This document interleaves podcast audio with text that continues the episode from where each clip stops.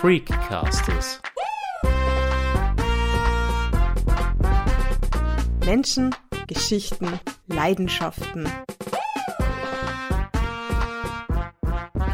Herzlich willkommen zu einer neuen Folge von Freakcasters, sagt Dudo Seelofer.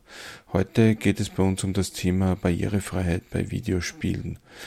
Dazu haben wir uns den Wolfgang Engelberger zum Gespräch eingeladen. Der Wolfgang sitzt seit einem Unfall im Jahr 2003 im Rollstuhl, er ist querschnittgelähmt und ist auf der Streaming-Plattform Twitch als IC bekannt, wo er vor allen Dingen Auto-Rennsportspiele streamt. Und im folgenden Gespräch mit mir erklärt er, warum er sich dafür einsetzt, dass eben auch Videospiele barrierefrei werden, was es da schon gibt, welche Möglichkeiten sich da auftun für Menschen mit Behinderung und auch was es halt für ihn bedeutet, wenn er da einfach ja, ganz er selbst sein kann beim Streamen.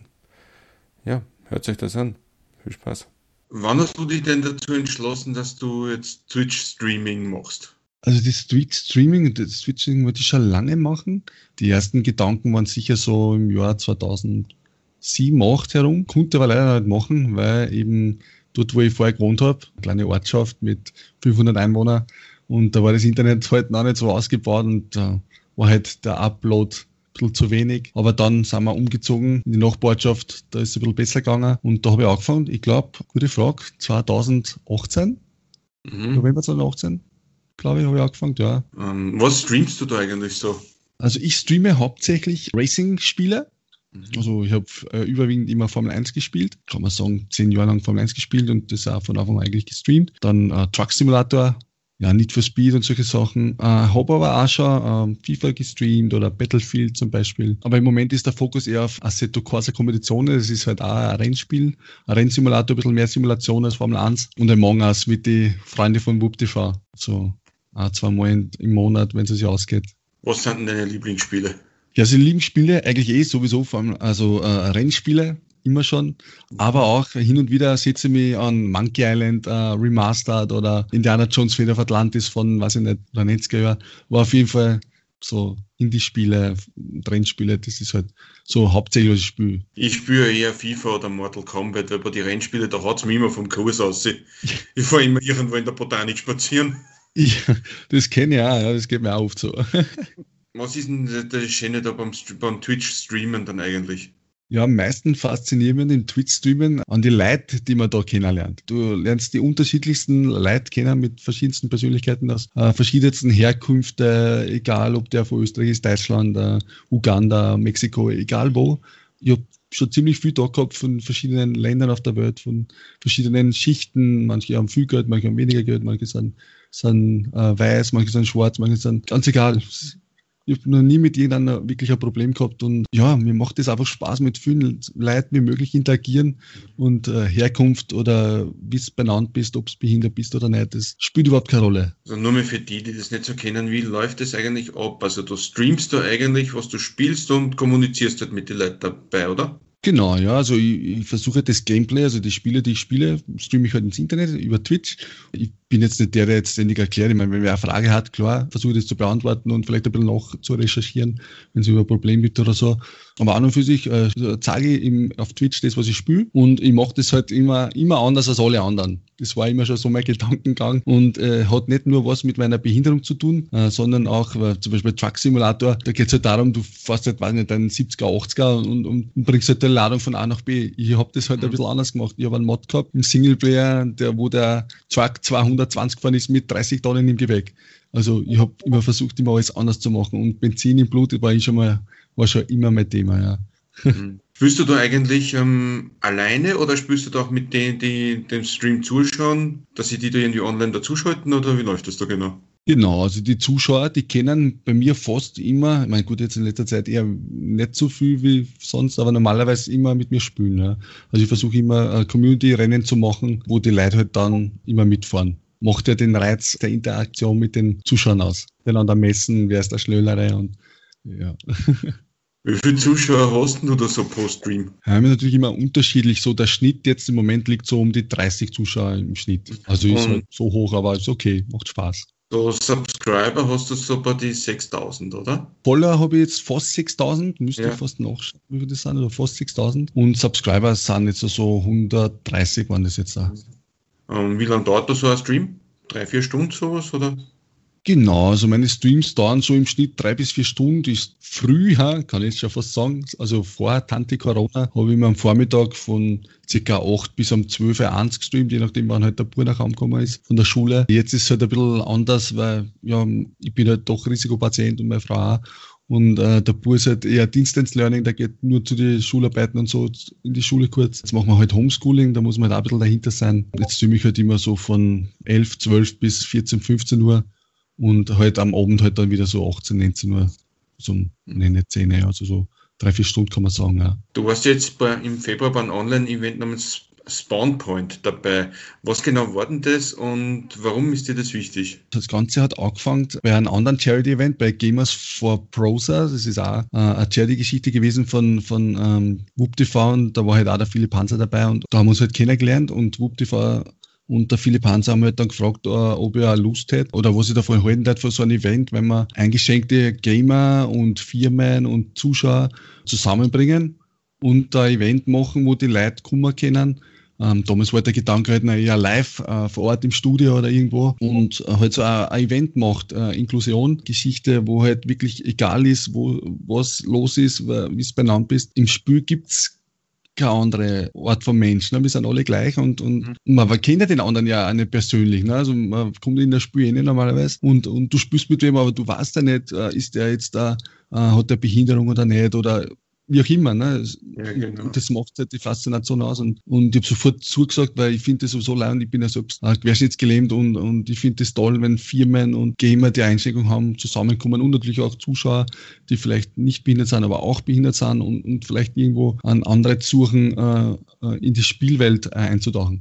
Wie ist denn da der Austausch mit den Entwicklern gelaufen? Also ich, ich war Speaker dort da und wir haben jetzt immer noch einen Discord, also WupTV hat einen Discord eingerichtet, wo halt äh, Firmen und Leute und Interessenten da raufkommen können. Und ähm, ja, also WupTV hat das äh, meiste gemanagt halt mit, mit Philipp Hanser und, und die haben halt äh, die alle halt angeschrieben und angerufen und die haben sie miteinander vernetzt und war eigentlich immer positives Feedback. Wenn man, wenn man sich jetzt vor einem Videospiel eben so vorstellt, wenn man sitzt da und spielt hat, ist es ja eigentlich auf den ersten Blick eh schon relativ barrierefrei. Was könnte man da noch barrierefreier machen? Ja, es wird schon in vielen Richtungen gearbeitet. Also es gibt da schon viele Sachen für Sehbeeinträchtigte, wo halt die Kontraste äh, extremer sind, also zwischen den verschiedensten Formen, damit die das besser unterscheiden können. Für Blinde ist es halt eher schwierig noch. Ne? Da gibt es Mhm. halt noch nicht ganz so viel, weil es, wie willst du in, in relativ kurzer Zeit viel Information sprachlich rüberbringen? Das ist ein schwieriges Thema halt. Ne? Es gibt zwar verschiedene Handy-Apps zum Beispiel, ich habe die Bianca kennengelernt, die äh, für die wir mal ein Charity-Event äh, gestartet haben, die hat zum Beispiel am Handy eine App und äh, wenn die da halt über irgendwas drüber fährt, dann sagt die sofort, ah, okay, da steht das und das zum Beispiel oder, oder das ist das und das Objekt. Aber im Spiel, wenn du, also du wirst es ja kennen, du hast gesagt, du spielst FIFA und wenn du da jetzt dir vorstellst, du bist blind und du bist auf Audio, also auf Audio ja, angewiesen, dass dir jemand erklärt, was da gerade passiert. Das geht in Echtzeit ja fast gar nicht, ne? weil so schnell kann keiner, glaube ich, erzählen, wo gerade der Ball ist und was er macht. Ich selbst habe keine Idee, wie man das beschleunigen könnte, aber es, es wird bestimmt äh, die eine oder andere Organisation geben, die an sowas arbeiten wird oder vielleicht äh, eine Möglichkeit findet. Du hast vorher schon gesagt, dass du querschnittsgelähmt bist. Ähm, Du bist ja seit einem Autounfall im Jahr 2003, schreibst du eben auf Twitch in der Genau, Beschreibung. ja. Wenn du da an diesen Unfall zurückdenkst, wie geht's dir da damit? Ja, es ist halt passiert und äh, man kann es man kann's nicht ändern. Ne? Das Leben muss weitergehen. Äh, ist natürlich am Anfang schwierig gewesen. Ich, mein, ich bin damals Mutter geworden im AKH in der Intensivstation mit, mit zig Kabeln an meinen Körper gehängt und gebunden und ich bin gelegen wie ein Stickel Holz, ich habe nichts bewegen können, nicht, nicht selber atmen, nicht reden, gar nichts. Und äh, ja, seitdem hat sich viel da. Also ich bin sehr dankbar für die, für die Jungs und Mädels im AKH, äh, die die Erstversorgung quasi gemacht haben mit Operation und ja, wieder sprechen lernen und alles Mögliche, mit, wie das äh, Tracheostoma nachher rausgekommen ist. Äh, dann ging es weiter auf die Reha in Klosterneuburg, Weißerhof. Das ist auch eine unglaublich geniale Einrichtung. Da war ich, neun Monat war ich da auf, äh, auf Reha, um ja, vieles wieder zu lernen. Also die, was dort äh, geleistet wird, das ist echt unglaublich. Also äh, mein tiefster Respekt.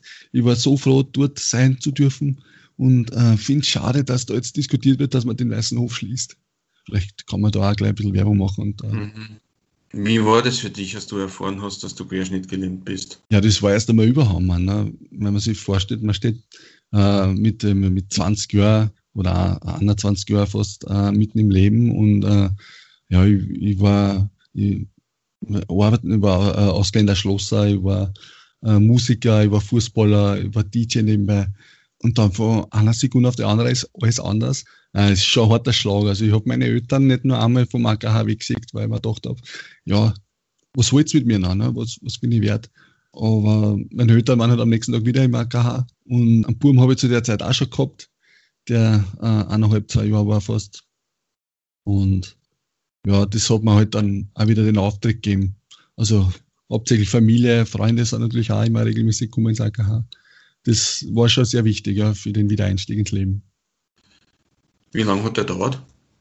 Ja, das ist schwer zu sagen. Also ich habe da sicher, also die, die AKH-Phase am Anfang, die ersten paar Wochen waren sowieso Hammer. Gut, die ersten zwei, eineinhalb, zwei Wochen habe ich nicht so viel mitgekriegt. Danach war es halt, ja, schwierig noch, aber ich würde sagen, ab, ab Weißerhof, so ein paar Wochen nach Weißerhof, also das heißt ungefähr eineinhalb Monate nach dem Unfall circa, hat das schon langsam angefangen, wieder an, an Lebensmut zu finden. Weil ich mir gedacht habe, okay, es gibt andere Schicksale auch noch. Ich war halt schon am Weg. Ich habe damals im Makahano erfahren, dass ich inkompletter Querschnitt bin. Das heißt, die Nerven sind nicht komplett durchtrennt. Und ich habe zum Beispiel wieder angefangen, äh, brustabwärts ein Empfinden zu haben. Also ich habe wieder was gespielt, wenn man mich berührt hat zum Beispiel. Und im Weißen Hof gibt es halt auch Fälle, die sind halt auch vom Hals abwärts gelähmt und die können überhaupt nichts machen. Und das waren aber auch lebensfroh und alles. Ne? Und da habe ich gedacht, ey, wenn die das schaffen, schaffe ich das sicher auch. Wie wichtig ist für dich als Mensch mit Behinderung eigentlich, dass man da über das Streamen und über das Gaming mit anderen in Kontakt treten kann? Das ist natürlich eine, eine super Sache, weil äh, du bist ganz normal wie der andere auch in so einem Spiel. Zumindest am Anfang du steigst, ich habe zum Beispiel damals angefangen, World of Warcraft zu spielen. So halt so ein Rollenspiel von, von Blizzard und uh, da musst du ja mit anderen interagieren. Du machst ja fast nichts allein, du bist ja immer in Gruppen oder irgendwas. Und du schreibst halt immer ganz normal. Gut, die Leute haben immer gefragt, na, warum brauchst du immer so lange zum Schreiben? Ich muss ja mit den Knöchel vor die vor der Hand, äh, vor die Fingern tippen. Nein, ich, ich kann ja nicht mit zehn Fingern wie schreiben, sondern ich bin immer nur mit einem Knöchel tippt und es hat halt immer länger gedauert. Das war halt das Einzige, wo halt die Leute vielleicht gemerkt haben, okay, irgendwas ist mit dem oder was. Ne? Aber es hat mich nie wer drauf angesprochen oder so. Ne? War halt einfach langsam im Schreiben. Im Spiel selber habe ich das irgendwie so gemanagt, dass das eigentlich eh super funktioniert hat. Das war das, glaube ich, kein aufgefallen, dass ich irgendwie Einschränkung gehabt hat. Und von daher ist es eine super Sache, ne? weil du bist da völlig anonym im Prinzip. Es kommt eigentlich nur auf den Charakter an, kann man sagen, oder? Ja. Also es ist sicher eine Charaktersache und eine Einstellungssache, wie du mit einer Situation halt umgehst. Ne? Es, du hast da nur zwei Möglichkeiten. Entweder äh, gibst du auf oder es geht weiter. Und das Leben macht trotzdem da sehr viel Spaß, auch wenn man äh, Einschränkungen hat. Ja, also ich habe vor zwei Jahren zum Beispiel wieder mal als DJ kurz einen Auftrag gehabt, also mein Gegenüber Nachbar, den 40er gehabt, der weiß ja, dass ich auch als DJ unterwegs war früher und, und, und der hat mich damals gefragt, ob ich nicht wieder mal auflegen will und habe gesagt, ja, wollen schon, ne? aber ob, ob das so funktioniert und dann habe ich mir halt so ein, ähm, so ein DJ-Pult organisiert, so ein kleines halt für daheim ja, hat wahnsinnig Spaß gemacht wieder. Ja. Also ich habe zum Beispiel als DJ gearbeitet gehabt, kurz und ja, Fußball und so geht natürlich nicht, ist eh klar, aber trotzdem gehe ich am, am Spurplatz und, und schaue mir die Spieler von meiner äh, Mannschaft damals, wo ich gespielt habe. Überhaupt kein Problem. Mhm. Also ich bin jetzt nicht niemanden böse, der geht kann und die nicht. Mhm. Was legst du denn so für Musik auf, wenn du als DJ unterwegs bist? Naja, normalerweise äh, würde ich eher so, so, so Club, Geschichten machen, also eher so Discos oder Trance. Trance ist eher so mein Favorit. Äh, das ist so, ist nicht so, so Techno, das ist halt eher gemütlicher und mit, mit, mit leimenden Vocals und, und, und uh, leimender Melodie und ja, das ist eher so meins. Aber ich kann alles auflegen, aber es ist, Musiker haben wir. Und auch davon, was die Leute gern, gern hören, für das du auflegst, oder? Wahrscheinlich. Natürlich, natürlich. Also wenn du jetzt, jetzt zum Beispiel für den 40er habe ich natürlich nicht Trends und Techno aufgelegt, das war eh klar. Da ist halt eher so, so Lieder aus den 90er und so 80er, 90er. Das, was halt so ankommt, ne, weiß ich nicht, Rolling Stones, uh, ACDC ist teilweise gerannt. Kommen wir mal zum Streamen zurück. Ähm, wie baut man sich eigentlich so einen erfolgreichen Kanal auf Twitch zum Beispiel auf? Du kannst das nicht planen. Ne? Du kann, äh, also mein Ding war immer, ich, ich, ich stream das, was ich spüre und ich will dabei Spaß haben. Erfolgreich zu sein dort, das kannst du selbst ja eh nicht entscheiden. Natürlich kannst du versuchen, die Qualität des Streams so hoch wie möglich zu gestalten, indem du halt äh, eine gute Audioqualität hast oder dass, dass das Spiel, das du streamst, nicht zu artefaktig, artefaktig ist, also dass es halt äh, in einer guten Qualität da ist und äh, den Rest, also sollte zumindest der Persönlichkeit sein. Und wenn, wenn, wenn du so bist, wie du bist und den Leuten gefällt, dann schauen die Leute dann eh gern zu. Ich würde nicht behaupten, dass man das beeinflussen kann, großartig. Ich meine, sicher wird es welche geben, die vielleicht bei einer Agentur sie melden oder so, oder dass da vielleicht ein bisschen promotet wird. Aber im Endeffekt, ob dir wer gern zuschaut oder nicht, das entscheidet derjenige, der zuschaut. Und äh, verstehen, deswegen bringt ja nichts. Du sollst ja du selber sein. Das bringt nichts, dass du da einmal so bist und einmal so. Und, also ich halte von dem nichts. Also am besten sein, wie man ist und dann funktioniert es oder funktioniert es nicht, ja. Kann man da damit eigentlich auch Geld verdienen? Ja, es gibt einige, die verdienen ja Lebensunterhalt damit. Bei mir reicht es natürlich nicht, das ist eh klar, das ist halt zu wenig, aber es ist ein, ein bisschen ein, ein Nebeneinkommen. Ja, besser als nichts. Warum hast du dir den Namen IC0082 eigentlich ausgesucht? Ich wollte eigentlich immer Iceman hassen. Das, das, hat so mit 14, 13, 14, 15 Jahren angefangen. Mein Gamerleben, da wollte ich immer Counter-Strike spielen und ein guter Freund von mir damals, der war am Zocken und der hat, äh, der, der war ein bisschen vor mir angefangen und der war halt Iceman und der hat mir aber auch so taugt und äh, zwei Icemans in einem Spiel, es kommt halt nicht so laut. Und dann habe ich mir mal umbenannt auf Fireman, aber das war mir dann auch nicht recht, weil ich will irgendwas mit Iceman haben, Eis. Und dann habe ich gedacht, okay, dann nehmen wir Icy. Auf Twitch war halt Icy schon vergeben und so habe ich halt Icy 082, weil ich halt äh, ein 82er Jahrgang bin. Also cool wie ein cooles Eis sozusagen, oder? Ja, genau, genau, richtig. Wenn ich mir da den, den, den, Kanal da angeschaut habe, ein Projekt ist mir da aufgefallen, nämlich du hast am 18. und 19.12. eben Geld für eine Frau, für Frau gesammelt, deren Krankenkasse die Ausbildung vom Blindenhund nicht mehr bezahlt hat. Und da habt innerhalb von 27 Stunden sind da 2.500 Euro zusammengekommen. Genau, richtig, ja. Wie hast du von dem erfahren, dass die Frau da Hilfe braucht und warum hast du dich entschlossen, auch ihr zu helfen? Ja, ich habe eine Zeit lang uh, Shadow Legends, Raid of Shadow Legends gespielt und da ist halt die Bianca, so heißt die, die ist halt uh, da auch dann immer im Stream gewesen, weil die, die ist halt blind, die sieht so gut wie gar nichts. Die hat halt immer Blindenhunde gehabt und die war halt bei mir im Stream. Die habe halt erzählt, dass ich halt eine Behinderung habe und dass ich querschnittsgelähmt, äh, quer, querschnittsgelähmt bin. Und sie hat halt dann auch gesagt, ja, ich bin blind und, und ich habe Blindenhunde gehabt und die sind vor ein paar Monaten gestorben. Die Krankenkasse habe ich keine mehr äh, finanzieren. Das gibt's ja nicht. Sie hat schon zweimal äh, Ausbildung finanziert gekriegt und jetzt dann nicht mehr. Haben sie gemeint, sie soll sich einen Blindenstock kaufen oder so in der Art. Und äh, ich dachte, nein, das kann nicht sein, da muss man was machen.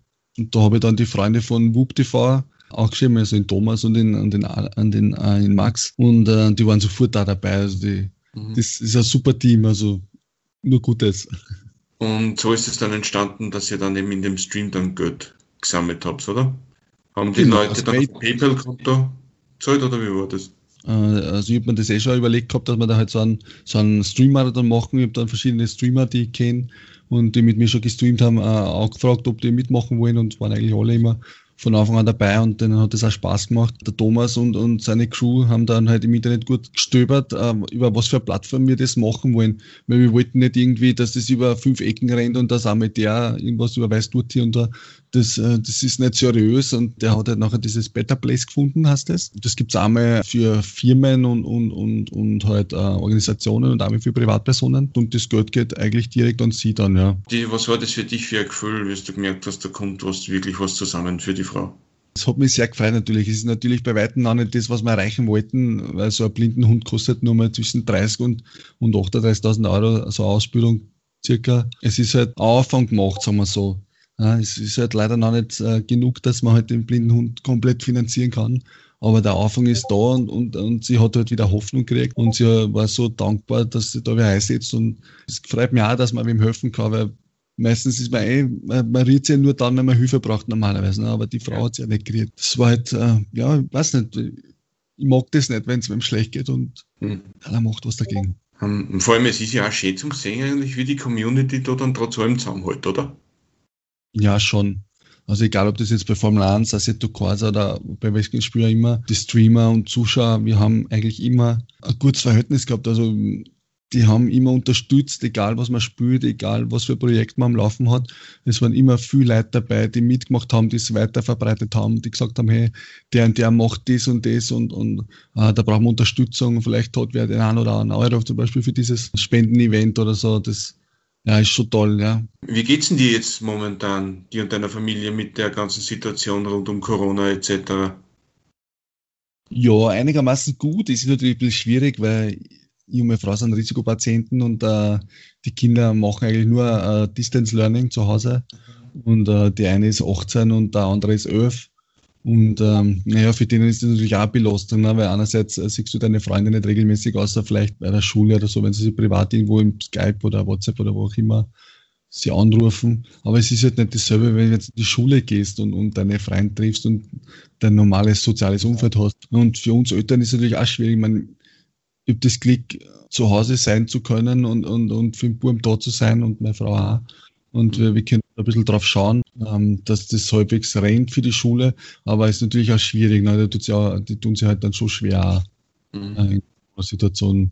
Vor allem, weil wir Eltern ja auch dahinter sind, ein bisschen, dass, dass ja, so wenig wie möglich in der Schule auch sitzen. Am Anfang war das halt ein bisschen äh, doof, wo sie halt immer gemeint haben, ja, die sitzen in der Klasse ohne Mundschutz und alles und äh, Fenster aufmachen und das hilft.